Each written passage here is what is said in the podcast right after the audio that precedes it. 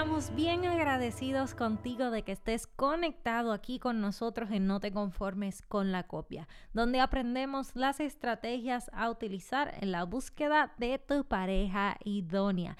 Y queremos invitarte a que te unas a nuestra familia buscándonos por Linaje Escogido Music en todas las redes sociales. ¿Qué podrás encontrar ahí? Nuestra música, videos, prédicas y mucho contenido que de seguro será de edificación para tu vida. Bendiciones a todos. Hoy estamos en un programa más de No te conformes con la copia y hoy, como siempre les decimos, tenemos unos invitados muy especiales, una pareja que vienen a acompañarnos, a contarnos su historia y queremos aprender de ellos, de cómo se conocieron, algún, este, bueno, sabemos que él ha escrito varios libros, así que debe tener varios, varias frases, varios dichos o varios punchlines, como decimos. En mi caso, yo les digo eh, azota gaviota. Nos ah, acompañan en, en la tarde de hoy Elis y Daniel Piedra Soto. Bendiciones. Muchas bendiciones, muchas gracias por la invitación y un saludo a toda la audiencia. Mi esposa Elis. Y muchas gracias, es un honor estar aquí con ustedes y espero poder compartir lo que Dios nos enseñó y nos bendijo también en nuestra vida. Amén. Muchísimas gracias a ustedes por eh, tomar de su tiempo y platicar con nosotros. Para los que no los conocen, eh, cuéntanos un poquito de ustedes, uh, un poquito background uh, de, de, sus ministerios, de lo que hacen para el reino de Dios. Yo, na yo nací en un, en un, hogar cristiano. Mis papás eh, eran pastores en un ministerio eh, establecido en Costa Rica. Y um, de ahí, bueno, comencé a, a, crecer en el ámbito de la adoración muchísimo. En mi casa siempre hubo adoración. Pero aunque crecí en un ambiente cristiano, siempre llega un punto en la vida de uno en donde debemos tomar la decisión si queremos seguir a Jesús o no, porque la salvación no es algo que se hereda, eh, sino más bien nosotros tenemos que abrazarla. Y de ahí eh, comencé a servirle al Señor tuve una experiencia personal con Jesús que cambió mi vida para siempre. Eh, y a los 19 años comencé a viajar por el mundo, eh, predicando la palabra, escribir tres libros, he escrito tres libros. Eh, primero la actividad del Espíritu Santo, segundo Sonidos del Cielo, el tercero Alterando el Código Genético, que van a estar traducidos en otros idiomas también eh, pronto. Y bueno, comencé a hacer eh, las canciones, los discos, eh, y el ministerio comenzó a crecer. Pues, Dios me permitió establecer y fundar el Ministerio de Misión Levitas Global en Costa Rica, Canadá, México, Italia y Francia. Pero aún así con todo eso estaba incompleto. Y fue ahí donde conocí a mi esposa que tiene una historia diferente a la mía, pero necesitaba una persona al lado mío con esa historia diferente. Ella les va un poco del background de yo nací en Francia, entonces yo estoy francesa. Ahora estoy todavía aprendiendo el español, pero voy a dar lo, mío, lo mejor. Eh, entonces yo nací en una familia cristiana también, eh, pero hay un momento donde yo no pude ver mucho ejemplo en, en la familia. Entonces yo me alejé de Dios. Bueno, yo creí en Dios, pero me alejé eh, porque yo lo vi más como una religión que una relación. Y bueno, yo, como digamos, fui al mundo, experimenté todo, todo lo que quería experimentar en la vida y llegó un punto a los 19 años donde yo empecé a preguntarme sobre el sentido de mi vida. Em, yo intenté muchas cosas para darme felicidad, para darme experiencias, pero todo, no había nada para, llevar, para llenarme realmente. Entonces, en este punto de vida, eh, yo estaba preguntando muchas cosas dentro de mi corazón y de ahí el Señor me, me tocó. Es una larga historia, bueno, a través de mi abuela, que era una pastora, eh, antes de morir, como una semana antes de morir, ella me habló sobre, sobre Jesús. Ya escuché muchas veces de Jesús antes, pero en este momento mi corazón está listo para recibir.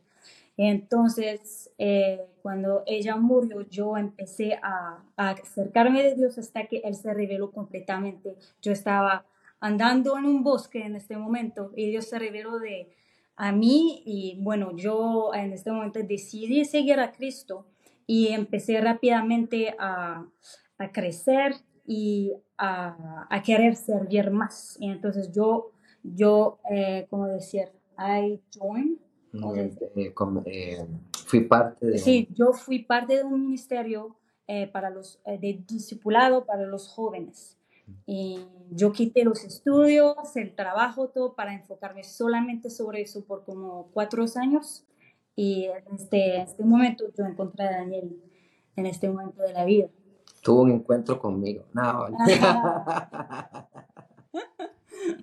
¿Y qué pasó? ¿Cómo fue ese, ese momento, verdad? Porque ya sabemos que se conocieron así en, en ese grupo de jóvenes o, discipulado. con ese discipulado. Este, ¿Qué los hizo, eh, qué fue lo que les llamó la atención um, como para establecer o establecer una relación este, ya amorosa? ¿Y qué fue lo que les dio la convicción de que de que ustedes eran la, la, pareja con la que Dios entendía que debían casarse. ¿Cómo, cómo fue ese, ese momento de convicción? Bueno, yo creo que, bueno, de hecho ella formaba parte de este grupo de discipulados que hacían misiones también, ella iba a África a hacer misiones. En ese momento yo no la conocía a ella hasta que la congregación donde ella era parte, una congregación francesa, en un lugar que se llama Clamar, me invitaron para, para enseñar acerca del mover profético. Eh, fui, prediqué a los franceses y ella estaba en medio del pueblo. Eh, nunca he sido de ver a las, a las muchachas así como, uy, qué muchacha más guapa, o estar así, ¿verdad? Más eh, no sabía cómo ligar, decimos en Costa Rica, cómo, cómo cortejear, no sabía, era un torpe para eso. Y y cuando yo la veo tan bonita, eh, nunca, he nunca había tenido novia, aunque había muchachas que se me acercaban, pero por mi timidez y mi torpeza en, en, en saber cómo ligar, porque imagínate, desde los 19 años comencé a servir a Dios y me entregué completamente al servicio y al ministerio, viajando por todo el mundo y no tuve la oportunidad de desarrollar, digamos, esos ambientes sociales donde puedes eh, eh, aprender cómo cortejear, digámoslo así. y así comencé a crecer y estando ahí en esa congregación, yo la vi y mis amigos que son de esa congregación o que eran los pastores de esa congregación, eh, se asustaron cuando yo pregunté de ella. Y yo dije, ¿quién es esa muchacha? ¿Cómo? Estoy preguntando de una muchacha, porque y me puse rojo, rojo, me dio mucha pena eh, pero desde el día que la vi no podía eh, quitármela de la mente. Ahora, lo único que necesitaba era conocerla. Para mí fue muy diferente porque de mi punto de vista yo era solamente aquí para recibir esta noche cuando Daniel vino para predicar la primera vez en mi iglesia. Em, yo no debería estar aquí, pero el pastor me dejó bueno, tiene que venir esta noche porque tenemos un invitador de Costa Rica que viene, eh, va, a estar muy poderoso y todo. Y yo he dicho solamente, bueno, voy a ir porque, no sé, Dios eh, seguramente hay algo para mí. Yo no sabía que era un esposo, pero bueno. Em, y entonces yo fui em, y para mi mente era solamente un invitador de otro país que habla otro idioma, que viene un día y que se va y nunca más no nos vamos a ver.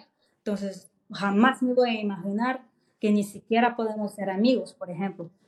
Pero yo sí me recuerdo que cuando él estaba predicando, la manera de cómo él estaba hablando acerca de la intimidad, de cómo Dios le habla, de cómo él ama a Dios, de cómo Dios le enseña, todo eso estaba conectando con, con, con, la manera que yo estaba viviendo, también mi intimidad o mi manera de ser con Dios, en, de, de, una manera muy natural, sin como sin eh, hablar sobre el tema, digamos, de milagros o de cosas, en las cosas como del básico de la, del día a día. Y lo que sí me tocó es que yo, es como si yo pude discernir que era una persona con mucha humildad que vive lo que predica. Aunque una persona nunca es perfecta, sí yo pude sentir que ese hombre me parece que vive de una manera, manera justa. Y eso a mí me gustó y yo sentí, mm, yo quiero, bueno, si yo me caso un día, yo quiero casarme con alguien como eso. yo, yo tenía este pensamiento, pero muy rápido en la cabeza, ¿verdad? Mm, y después teníamos una oportunidad porque yo estaba sirviendo mucho en la iglesia y yo estaba ayudando siempre a los invitadores.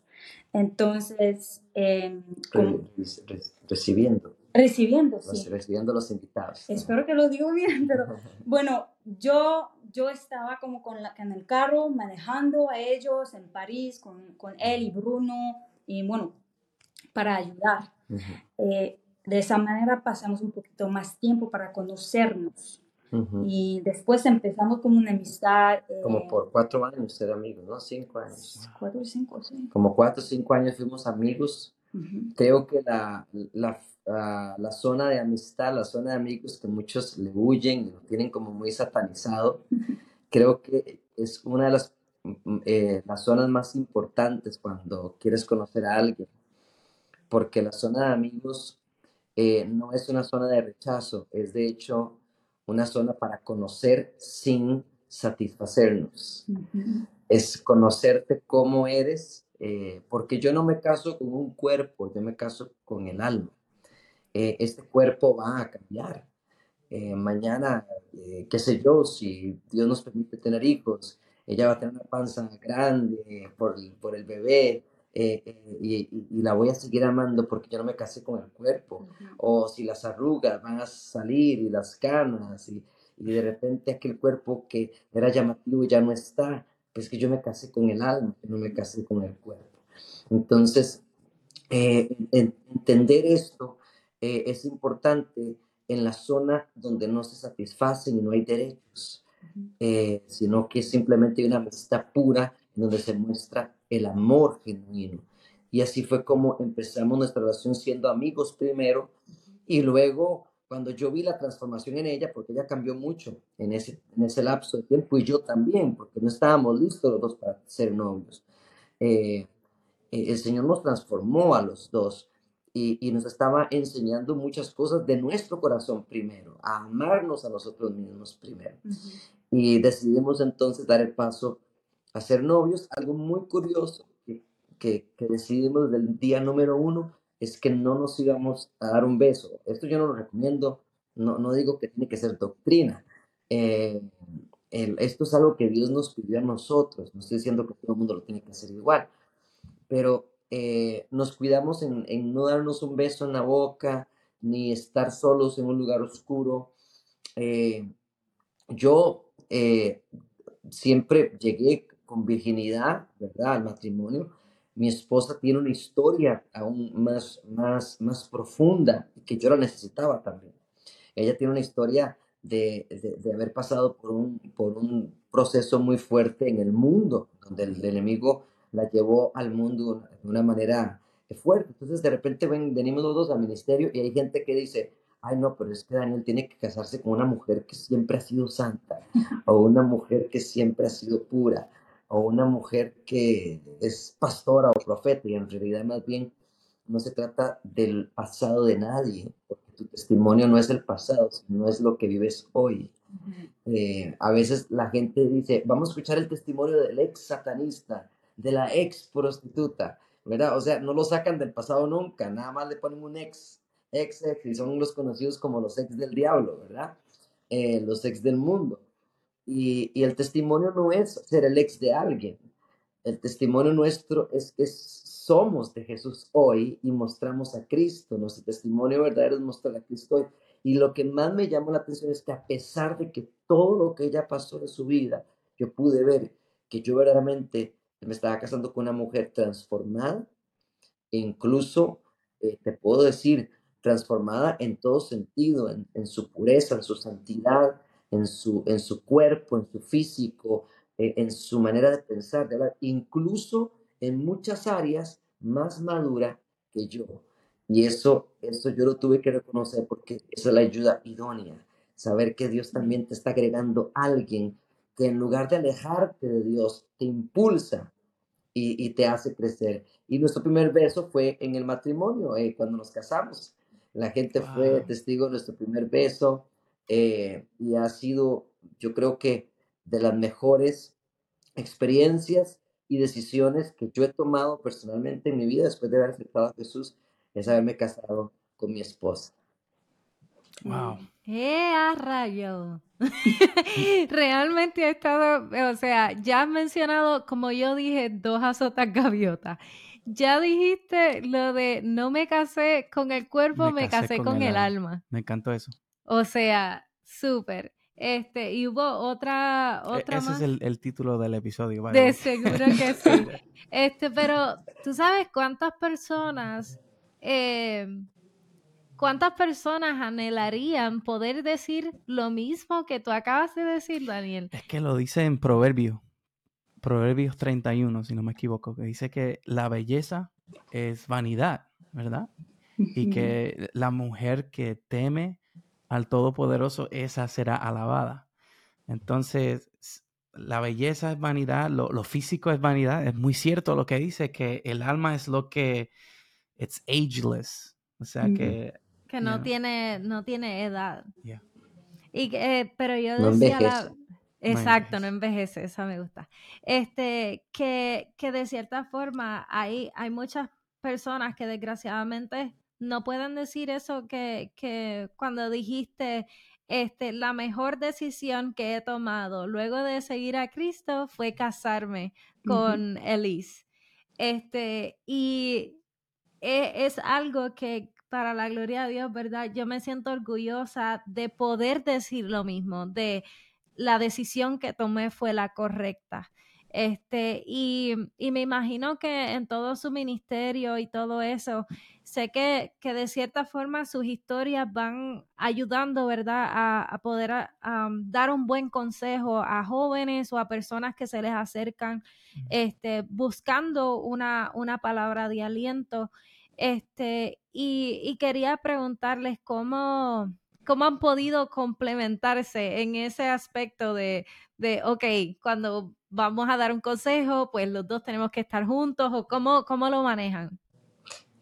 Bueno, eh, en, muchas partes, por ejemplo, que tienen, que envuelven eh, cosas que yo no experimenté eh, y que ella sí experimentó, ella es la que toma la delantera y que normalmente es así. Incluso yo hasta yo le hago preguntas, ¿cómo piensas que yo debería hacer esto eh, con este este tipo de personas? Ella me abre eh, los ojos porque ella estuvo en algún momento en esa perspectiva del mundo, ¿verdad? Entonces ella me dice, mira, estando en esa posición, a mí me hubiera gustado que me trataran de esta manera o que me dijeran esto y esto y esto.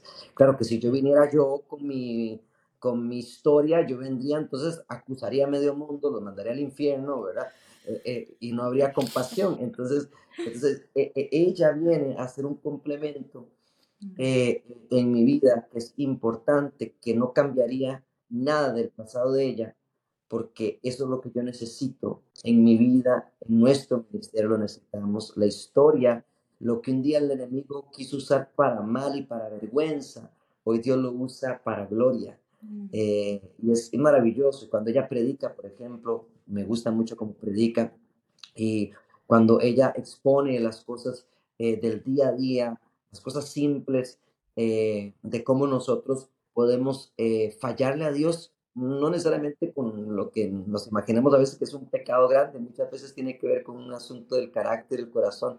Eso a mí me habla mucho también de una mujer virtuosa, como dice el libro de Proverbios, ¿verdad? Y la mujer sabia que edifica su casa también, porque le ha tocado también estar muchas veces en casa mientras yo voy, viajo, vuelvo, eh, le ha tocado los momentos de espera, eh, de orar por mí a la distancia, de yo orar por ella a la distancia. Si ella fuera otra mujer y si no fuera la mujer de, para mi vida, ella estaría estorbando mi ministerio, estaría este, eh, intentando ver cómo cerrarme las puertas o estorbar para que yo no le sirva a Dios, pero no al contrario, más bien me impulsa. Si hay momentos donde en donde podemos llorar, en donde podemos sentir falta el uno al otro, pero sabemos que los dos estamos enamorados de uno primero, y es del Señor Jesús, ¿verdad? Entonces, una de las cosas que yo le decía a ella en el noviazgo es, si, si nosotros cometemos un error en nuestro noviazgo, en cuanto a fallarle a Dios, tú puedes asegurarte que yo en el matrimonio te voy a ser infiel en cualquier momento. Porque si soy capaz de serle infiel a Dios en nuestro noviazgo por algo que cometamos nosotros dos, asegúrate que te seré infiel a ti también en cualquier momento del matrimonio. Eh, porque no se trata de la satisfacción, sino eh, eh, de un amor puro. Y, y bueno, Elis. Eso sí, es que algo que yo aprendí verdaderamente a través de nuestra historia es que hay verdaderamente un propósito en el proceso, el proceso de amistad, el proceso de noviazgo, el proceso de mm, lo que viene después en español. De casamiento. De, casam de casados. Sí. Entonces, eh, la cosa es que yo por ejemplo, al principio, cuando estábamos todavía amigos, yo no quería, como digamos, eh, juzgar con mi, se dice juzgar? Jugar. Jugar con mi corazón. Y empezar a desarrollar, digamos, sentimiento por alguien si no es de Dios. Yo estaba entonces pensado, estaba orando, diciendo, Dios, yo puedo ver o sentir que ese muchacho me gusta. Y, y, yo quiero saber si viene de ti, yo quiero saber si es mi esposo. Dígame si es mi esposo. Y ella en un, en un momento me dijo, yo estoy interesado, yo estoy interesada, me dice. Eh, sí, lo confrontó, lo confronté porque era mucha confusión. A, a, un punto, hay un momento que las cosas tienen que ser claras también para saber, ok, cuál es tu disposición, digamos. Sí, y eso me, me confrontó, me dio como una cachetada en la, cara. Yo le dije así como una respuesta muy diplomática. Eh, te amo, eh, te amo, te amo el amor de Cristo, le dije. y, y, le dije que, le dije, yo, o sea, yo no podía creer lo que yo estaba diciendo.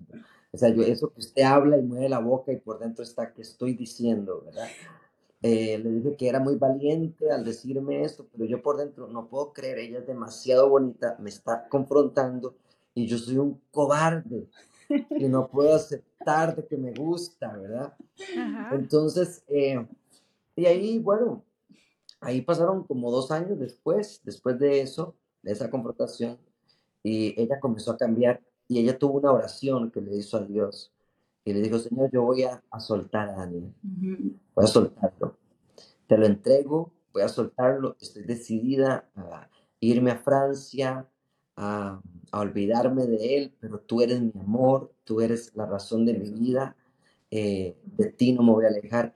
Y sin yo saber que ella estaba haciendo esa oración, ese día yo estaba sintiendo en mi corazón, ella es la mujer de mi vida y no la puedo dejar ir no puedo dejarla ir, sin saber que ella estaba ya decidida.